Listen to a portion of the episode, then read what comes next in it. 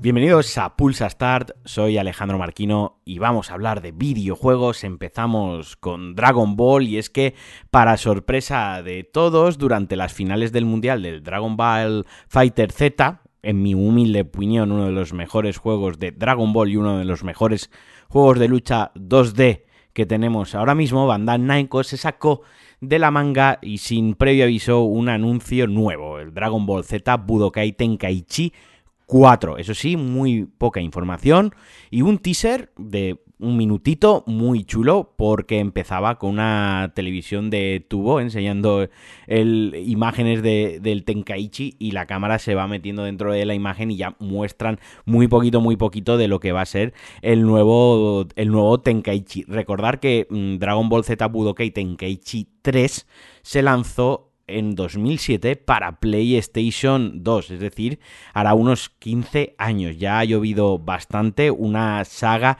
que tiene una fanbase increíble, entre ellos yo me incluyo, puede ser uno de los juegos, el Tenkaichi 2 en concreto, para mí el mejor, el que más horas le metí en Play 2 y probablemente un, no, no solo de Dragon Ball, sino uno de los juegos a los que más horas le eché en mi vida en PlayStation 2 no tenemos fecha, no tenemos plataformas, no tenemos nada. No sabemos si va a ser más rollo Kakarot en 3D con elementos RPG, no sabemos si va a ser en 2D al uso como este Fighter Z, no sabemos si va a combinar el 3D con el 2D, simplemente sabemos que está en desarrollo. Tampoco sabemos ni siquiera quién está detrás del, del desarrollo del juego. Pero desde luego esto es hype, desde luego esto es una alegría, desde luego esto para todos los nacidos de los 80 ayer fue un gran día porque además de este Budokai Tenkaichi 4 anunciaron una peli de animación de las tortugas ninja para verano, pero, pero esa es otra historia, no vamos a ponernos aquí a hablar de películas. Para película, la que se están montando los desarrolladores de Hogwarts Legacy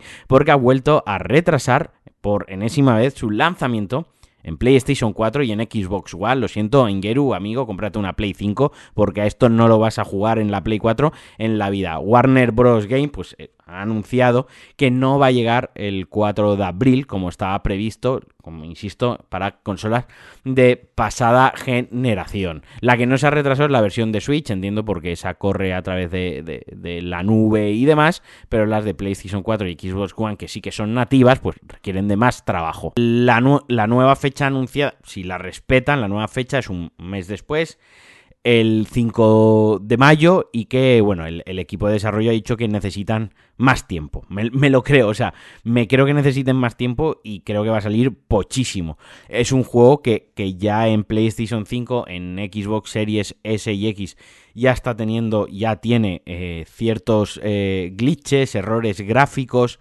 ya tiene ciertos problemas de rendimiento, de de cargas, perdonad, me está entrando un hipo tremendo y esto no lo voy a cortar porque ya estoy echándolo aquí del, del tirón, me cago en mi puta vida otra vez. Lo que decía que ya tiene ciertos problemas en las consolas de actual generación. Entiendo que hacer funcionar esto en la pasada generación es un dolor de huevos, nunca mejor dicho. Así que 5 de abril, un retraso más. Esto a mí me huele pocho, esto a mí me huele regular. Y para acabar, una cosita muy rápida que me ha llamado muchísimo la atención y es que Final Fantasy XVI no funciona en Luminous Engine, pero tampoco en Unreal Engine. Uno de mis, uno de mis youtubers favoritos de videojuegos y uno de los pocos youtubers de videojuegos a los que, a los que sigo Skill Up tuvo, tuvo el privilegio de poder hablar pues con los creadores de Final Fantasy XVI en las, eh, en las previews estas que hubo del combate pues él pudo ir a Japón y pudo jugarlo allí y luego pues pudo, pudo hablar. Y preguntó si el juego funcionaba o se ejecutaba o corría o había sido desarrollado sobre el Luminous Engine motor que recordemos es el que usaba en Final Fantasy XV y por ejemplo más recientemente en Force Pokémon dijeron que no y luego preguntó si era Unreal, que se ha utilizado, pues por ejemplo, en el Final Fantasy VII Remake con unos eh, resultados espectaculares y con el más reciente Crisis Core Final Fantasy VII Reunión y también dijeron mm, que no.